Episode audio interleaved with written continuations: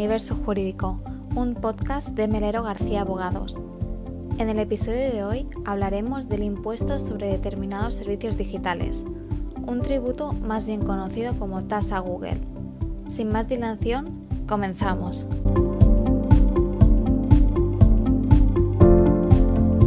El impuesto sobre determinados servicios digitales corresponde a la Ley 4-2020 del 15 de octubre, la cual entró en vigor el pasado 16 de enero de este año. Pero, ¿en qué consiste exactamente este impuesto comúnmente conocido como tasa Google? Pues bien, es un impuesto que se pretende aplicar a las grandes empresas de la economía digital que, por su gran actividad económica, suelen evitar tributar en aquellos países en los que tienen tantos millones de clientes y que facturan grandes fortunas. Estas empresas son conocidas como GAFA, GAFA, y hacen referencia a las cuatro gigantes, Google, Apple, Facebook y Amazon. El objetivo de este impuesto es que las empresas que facturan tantos millones tributen lo que realmente generan. Se ha establecido que el tributo afectará a las empresas que tengan unos ingresos anuales mundiales de más de 750 millones de euros y que en España obtengan ingresos superiores a los 3 millones.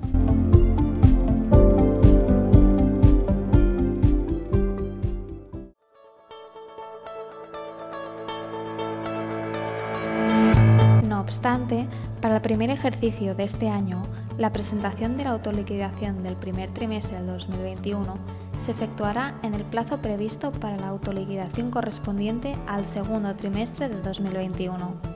En otras palabras, las primeras autoliquidaciones del impuesto no se presentarán hasta el 1 de julio de 2021. Concretamente, este tributo grava a dichas empresas un 3% de sus ingresos recaudados a partir de la publicidad, intermediación en líneas y transmisión de datos. Cabe destacar que mientras en España ya ha entrado en vigor este impuesto, la Comisión Europea sigue trabajando para crear un impuesto de características similares que incluya a todos los países miembros de la Unión Europea, con tal de tener una fiscalidad común respecto a la economía digital.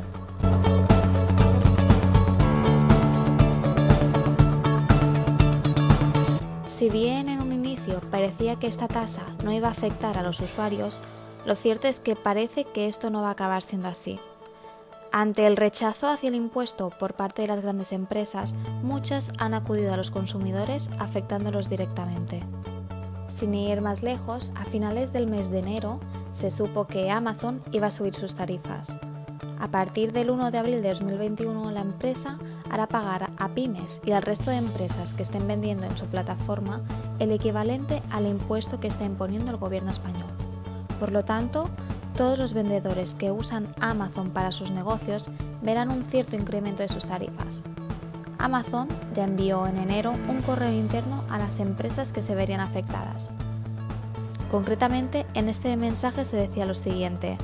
A partir del 1 de abril de 2021 aumentaremos las tarifas por referencia en un 3% para los productos vendidos en España para reflejar este impuesto adicional. Como consecuencia, serán estas empresas, casi todas ellas pequeñas y medianas, las que acabarán sufriendo los estragos de la tasa Google.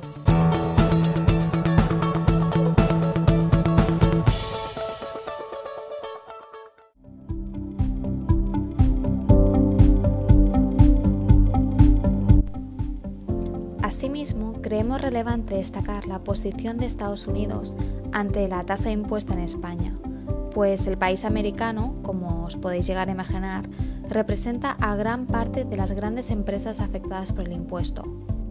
En un informe de la Oficina del Representante Comercial de Estados Unidos, se concluyó que el tributo español discrimina a las empresas estadounidenses. El mismo organismo, si bien no ha tomado todavía ninguna decisión en torno al impuesto vigente en España, está evaluando todas las opciones disponibles. Aún así, la Oficina Comercial estadounidense no solo se ha dirigido a nuestro país, sino que también ha analizado los impuestos digitales de países como Austria y Reino Unido. En definitiva, en los tres casos estipula lo siguiente.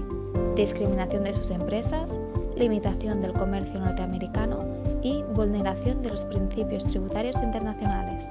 Y tal y como se refleja en el informe, Según el representante comercial de Estados Unidos, el mejor resultado sería encontrar una solución entre todos los países. El gobierno español, por su parte, se ha comprometido a modificar la tasa Google en el caso de que haya un acuerdo internacional.